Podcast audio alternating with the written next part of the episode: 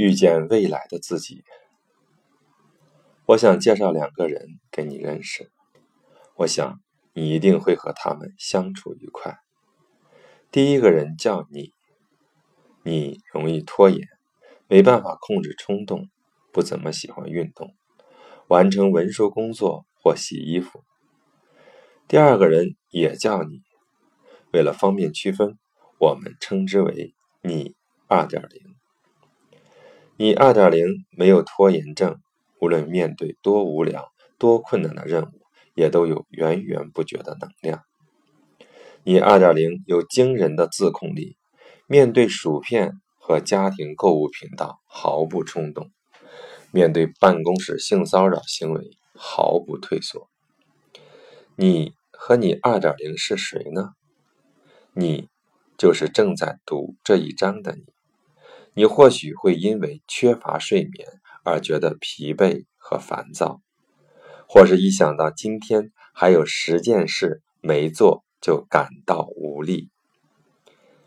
你二点零就是未来的你，不，不是你读完这本书就会奇迹般的变成的那个人。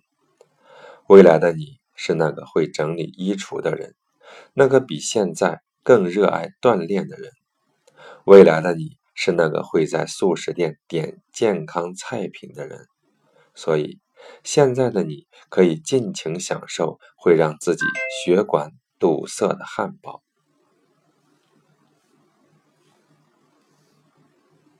就算你点它的时候必须签署法律弃权书。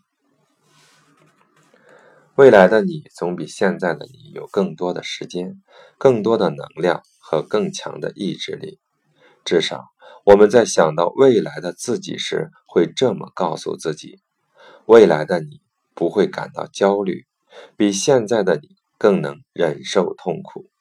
这使得未来的你在结肠镜检查中不会有任何问题。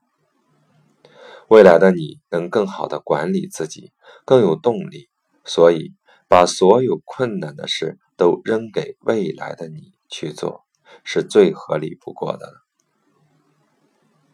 我们会把未来的自己想象成完全不同的一个人，这是个令人费解但却不难预测的错误。我们把未来的自己理想化了，希望未来的自己可以做到现在的自己做不了的事。我们有时会虐待他们，让他们承担现在的自己犯下的错误。有时候，我们只是误解了他们，没有意识到未来和现在的自己有相同的想法和感受。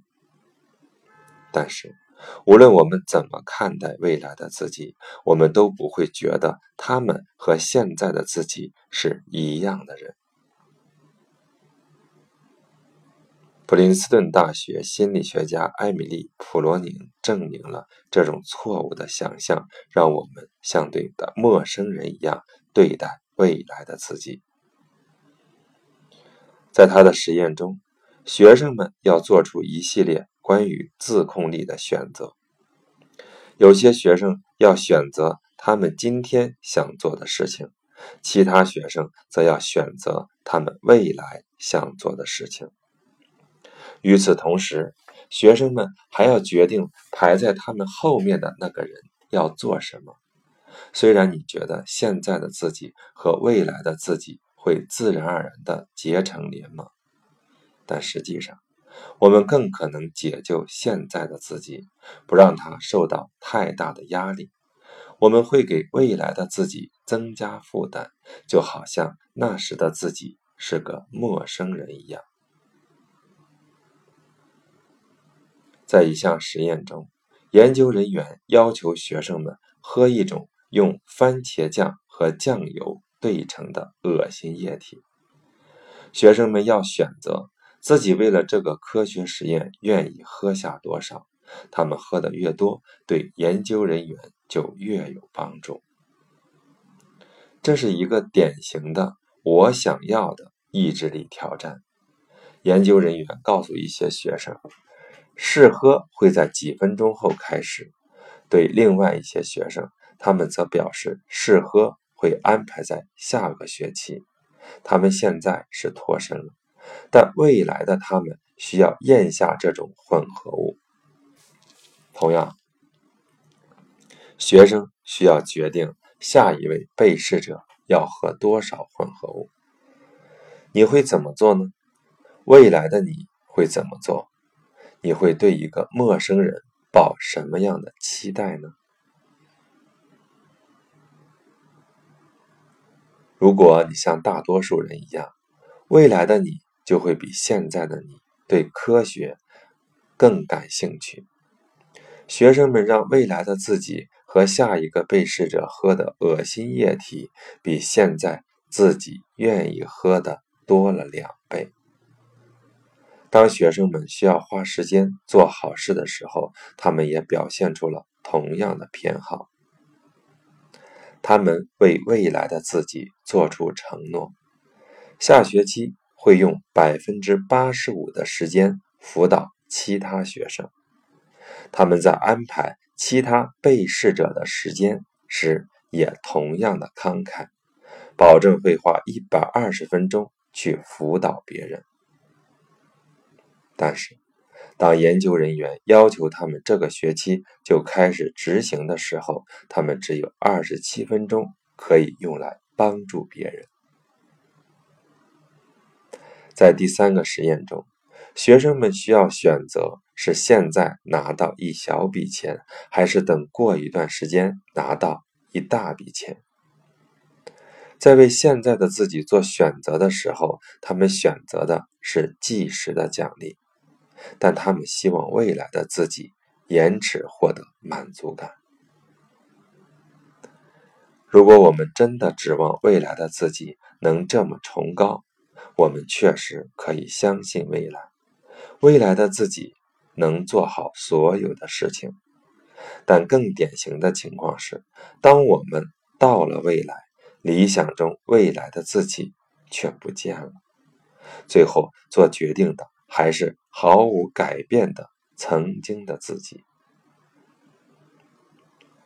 即便我们现在已经失去了自控力，我们仍然愚蠢的希望未来的自己不会面临冲突。未来的自己会被你一直推向未来，就像天降救星一样，在最后时刻出现，拯救那时的自己。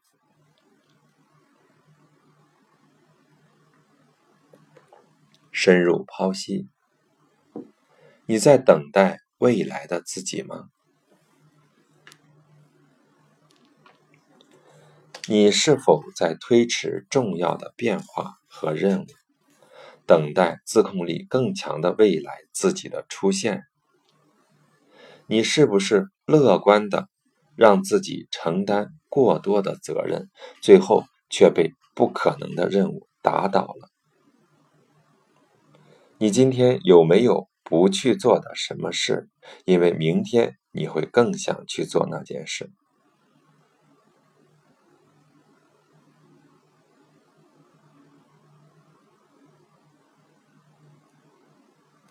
怕看牙医的人，不再等待未来爱看牙医的自己出现。四十五岁的保罗上次看牙医是十年前的事了。他的牙龈很敏感，而且有周期性的牙疼。他妻子一直让他去看牙医，但他总是说等手头事情没那么忙了就去。实际上，他是害怕发现牙齿出了问题，害怕自己要经历治牙的过程。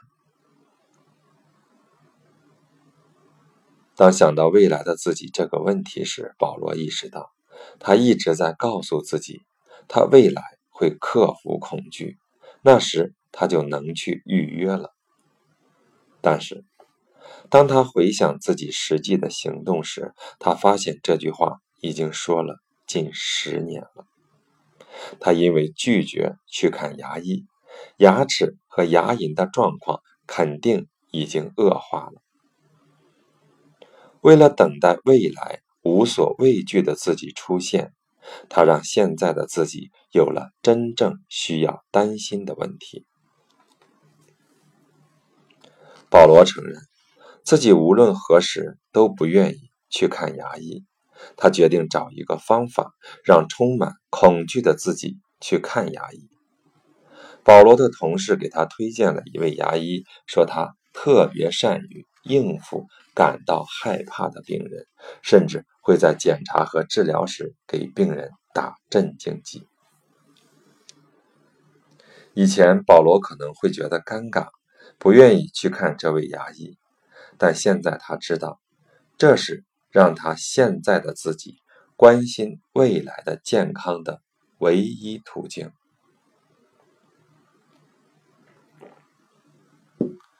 为什么未来看起来不一样？为什么我们会把未来的自己视为另一个人呢？原因在于，我们不知道未来的自己的想法和感受。当我们想到未来的自己时，我们的欲望不会像现在一样紧迫，情绪不会像现在一样真切，直到我们真的需要选择的时候。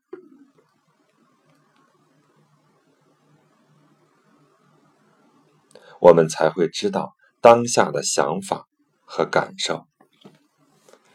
当学生们决定下个学期的自己要喝多少混合物时，他们做决定时不会觉得肚子疼。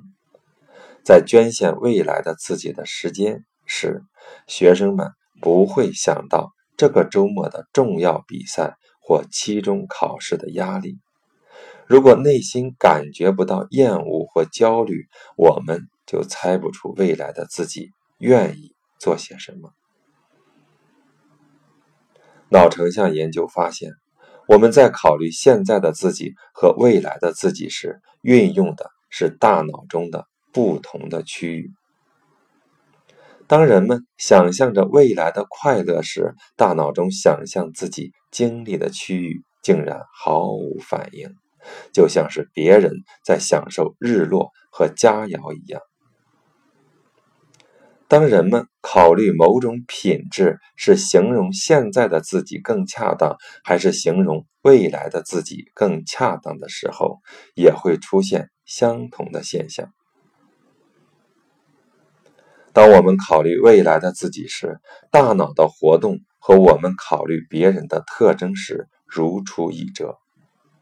这就像是我们只能通过外表。去判断一个人如何，而不是通过内在去判断我们自己如何。大脑会把未来的自己当成别人，这种习惯对自控力影响极大。研究发现，当你想到未来的自己时，大脑中越是想不到自己，你就越可能对未来的自己说：“去你的。”也就越可能对即时的满足感说好。资金筹集人巧妙利用未来自己的乐观精神。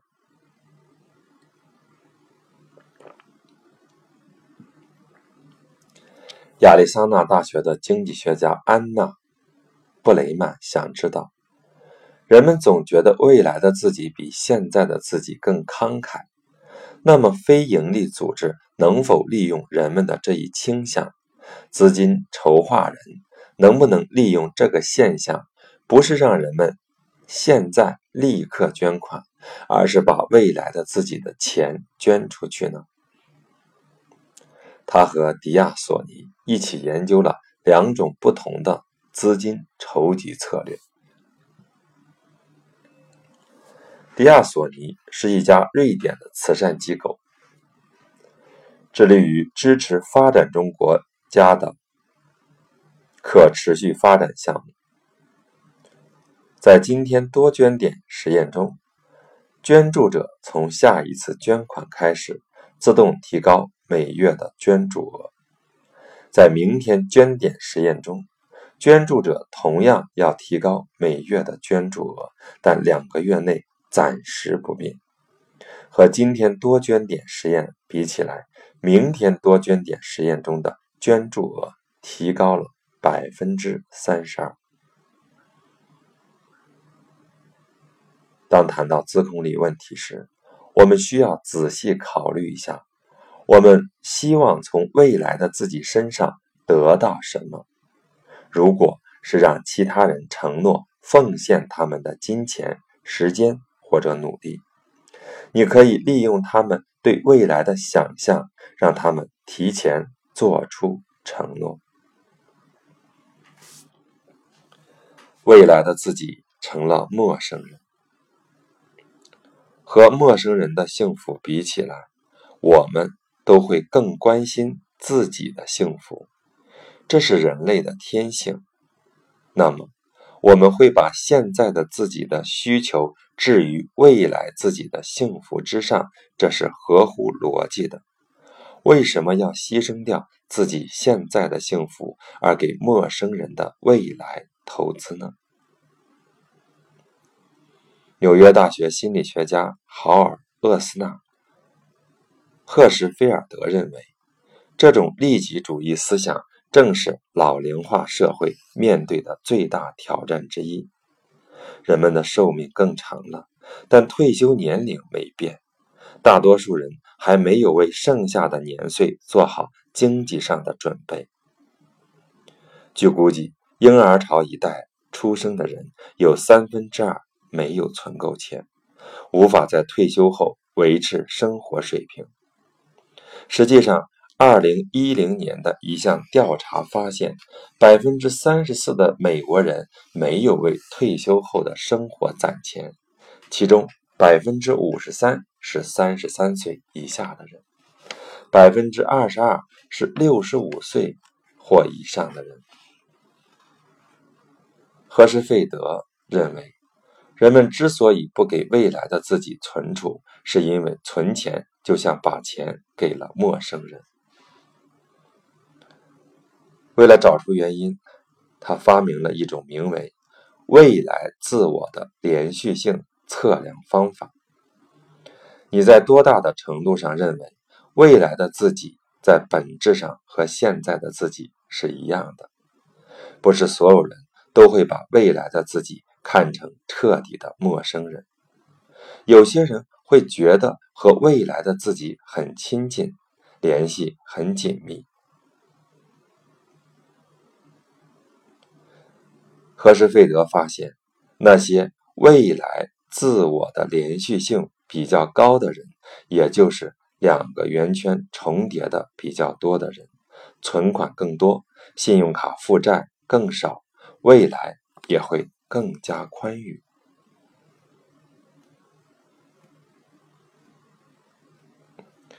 如果说觉得未来的自己很陌生，会让自己现在花更多的钱，那么认识未来的自己会不会让你存下更多的钱呢？赫什费德决定向大学生介绍退休后的情况，以此来测试这种假设。他和专业的电脑动画设计师一起，用表现年龄推移的软件设计出了被试者退休后的三维模拟像。赫什费德的目标是让年轻的被试者感觉这真的是若干年后的自己，而不是自己的某个亲戚，或是恐怖电影里的生物。认识未来的自己之后。学生便和他们的老年模拟像在虚拟情景下进行互动。被试者坐在一面镜子前，他们可以在镜子里看到未来的自己的后背。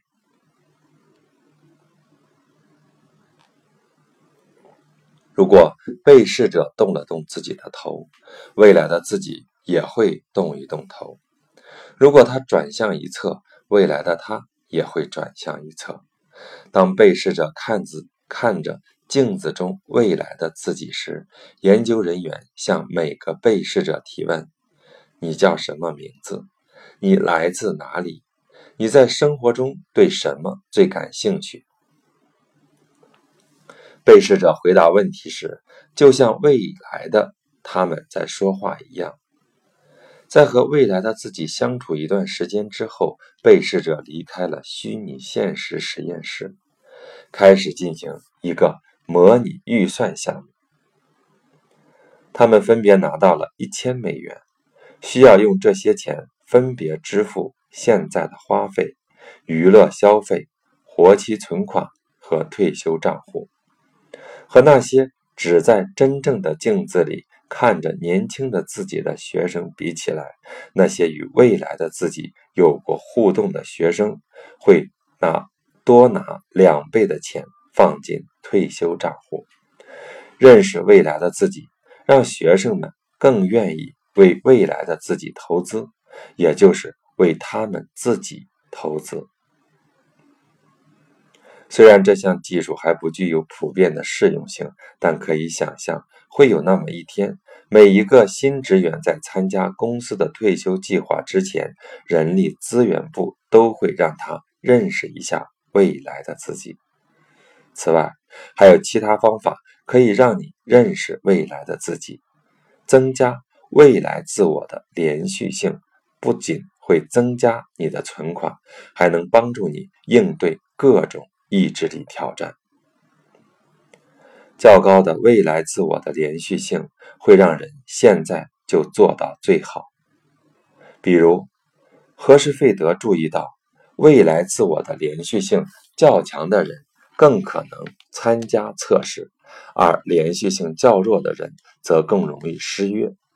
受这个意外发现的启发，何时费德开始研究未来自我的连续性是如何影响人们的道德判断的。他最近的研究发现，未来自我连续性较弱的人在商业活动中更有可能有不道德行为。他们更可能把在办公室捡到的钱塞进自己的腰包，在泄露可能毁掉别人事业的信息时觉得更舒服。在奖励骗子的游戏中，他们说的谎更多。看起来，如果我们感觉和未来的自己毫无关联，就会忽略自己行为的后果。相反，如果我们觉得，和未来的自己联系紧密，就会保护自己不被最糟糕的冲动所伤害。意志力实验：遇见未来的自己。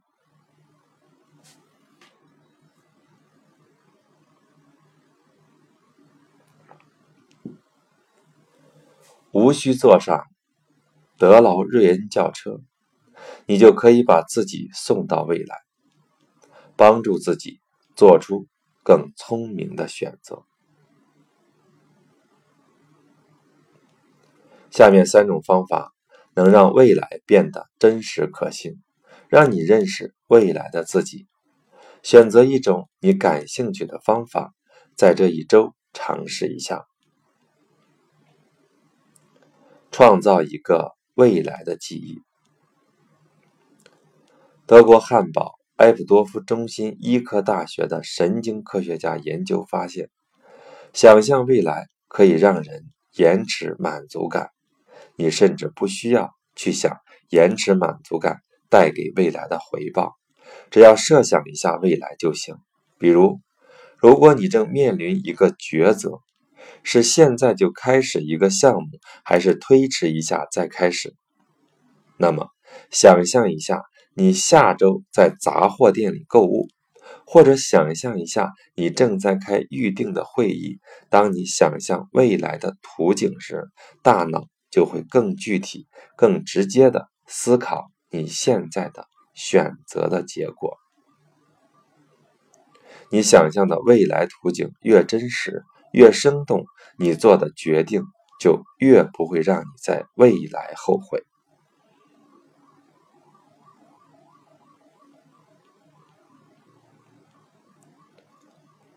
第二，给未来的自己发条信息。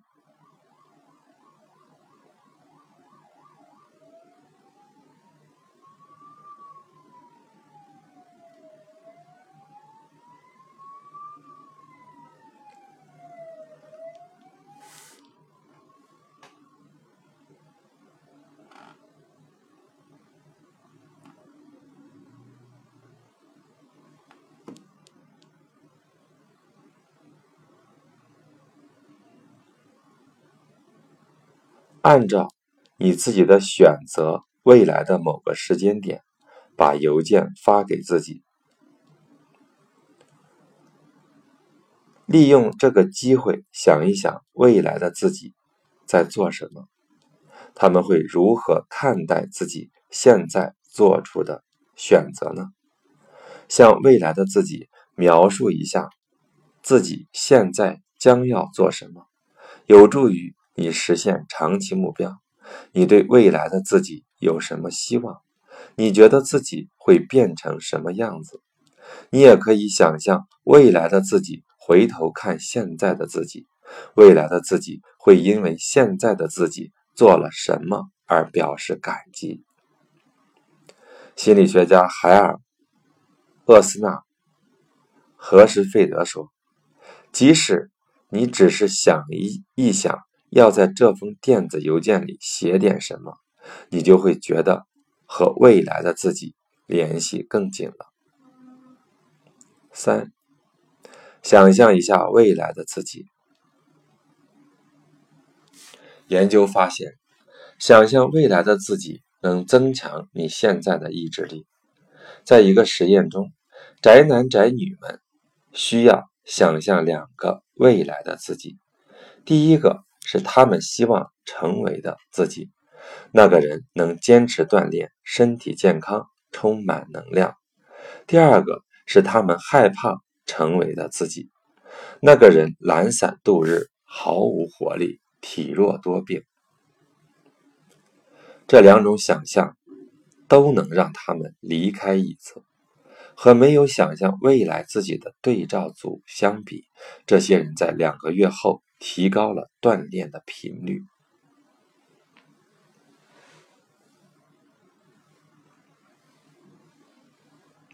在你的意志力挑战中，你能想象一个你希望成为的自己，一个能承诺改变并获得成果的自己吗？或者，你能想象一个背负不改变带来的恶果的自己吗？让你的白日梦做得更生动、更有细节。想象一下，你有什么样的感觉？你看上去会是什么样的？你会对过去的选择有什么感觉？你是会感到自豪、心怀感激，还是会后悔不迭？该等待的时候，该屈服的时候。我们一直认为最好不要及时享乐，但真的是这样的吗？哥伦比亚大学市场研究员拉恩·基维茨发现，一些人没法及时享乐，他们用工作、美德或未来的幸福不断的推迟快感，但最终他们会为自己的决定感到后悔。基维茨把这种情况称为。高瞻远瞩，其实就是好高骛远。不过换了个好听的说法而已。就像我们看到，大多数人都是目光短浅的。当奖励的承诺摆在眼前的时候，他们没法把承诺当作即时的快感。那些受高瞻远瞩折磨的人，则习惯于看得更远。而看不到屈服于诱惑时的快感这个问题，其实和目光短浅一样严重，最后都会带来失望和不快乐。对那些无法对诱惑说好的人来说，他们屈服诱惑时需要的自控力和我们抵抗诱惑时需要的意志力一样多。只有用这一章提到的策略，才能搞定这些人。那些高瞻远瞩的人和大多数目光短浅的人不一样，他们必须预先做出放纵自己的承诺。比如，在兑换信用卡奖励积分的时候，你可能会选择换取礼物，而不是返现金。如此一来，你就会迫使自己花钱购买奢侈品，而不是把钱存起来以备不时之需。但是，你还得保证你拿到的礼品不会被扔进抽屉里积灰，你总觉得还没有到用它的时候，所以把它一直放在那儿。你也可以像那些不想向即时满足感投降的人一样，改变观念，帮助自己做出更好的选择。高瞻远瞩的人需要把放纵视为一种投资，而不是是关注这么做的损失。你可以想象一下，你过一段时间能得到多少欢乐。你也可以把放纵当成恢复精力、继续工作的必经之途。卖家们对人们的这种需求了如指掌，他们乐于把奢侈品设计成减少消费者罪恶感的样子。当你想到今天的决定会影响自己未来的幸福时，你还得想一想。如果你今天不这么做，以后肯定会后悔的。我承认，有时候我也会有点高瞻远瞩。当有必要提醒自己去放纵一下的时候，我就会想把那瓶我珍藏了五年的香槟酒，那瓶酒是我拿到奖学金进入研究生院的时候，我的老师作为礼物送给我的。当他把酒和一张贺卡递给我的时候，我觉得自己不应该当场打开这瓶酒。我不知道自己能否在研究生阶段取得成功，而且在我看来，入学是我需要跨越的第一个坎。我知道自己等我到斯坦福安定下来之后再来喝这瓶酒，所以这瓶酒跟着我一起从波士顿来到了北加利福尼亚。我在心理学系安定下来之后，但总觉得还没到喝这瓶酒的时候。我没有举办任何的庆祝活动，或许合适的时候是我研究生一年级结束的时候，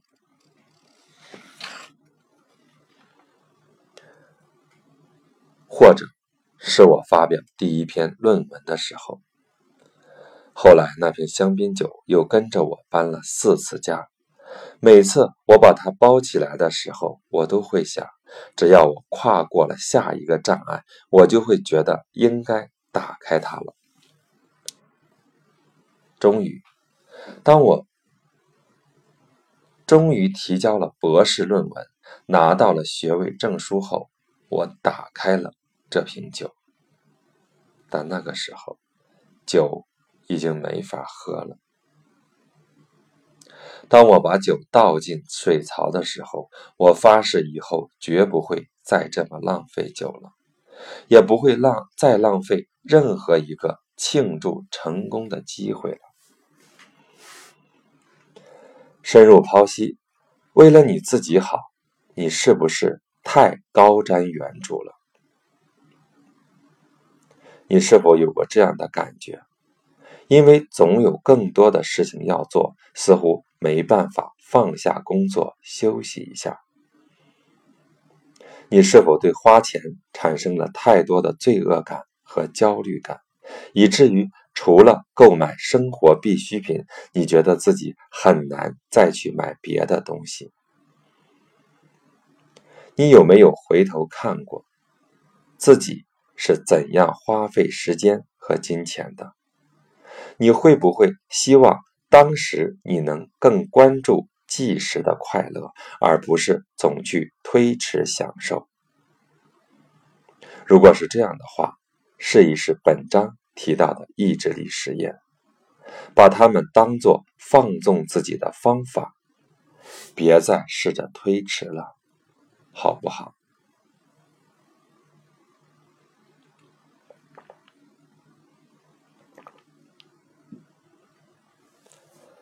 写在最后的话：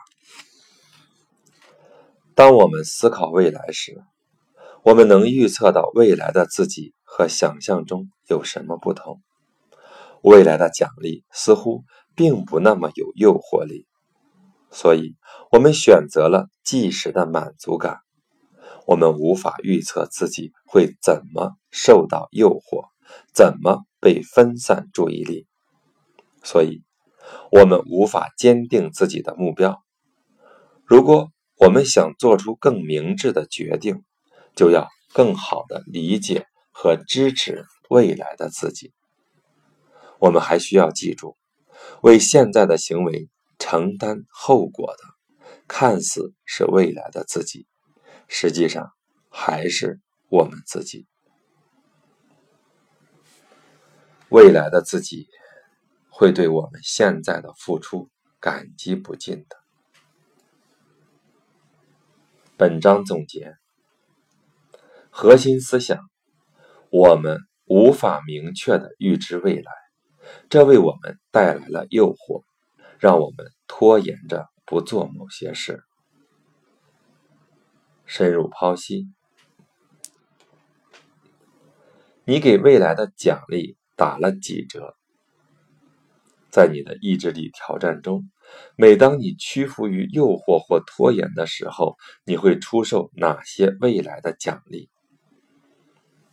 你在等待未来的自己吗？你是否在推迟重要的改变或任务，等待自控力更强的未来的自己的出现？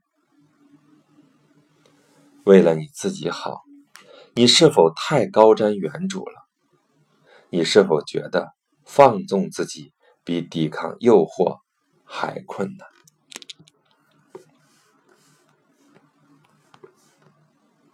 意志力实验：一、等待十分钟，在诱惑面前强制安排十分钟的等待时间，在这十分钟里，一定要时刻想着。长远的奖励，抵制住诱惑。二，降低你的折扣率。当你受到诱惑，要做和长期利益相悖的事情时，请想一想，这个选择意味着你为了即时的满足感，放弃了更好的长期奖励。三，预先对未来的自己做出承诺。做好拒绝诱惑的准备，让改变偏好变得更难。用奖励或威胁来激励未来的自己。四，遇见未来的自己，创造一个未来的记忆，给未来的自己发条信息。想象一下未来的自己。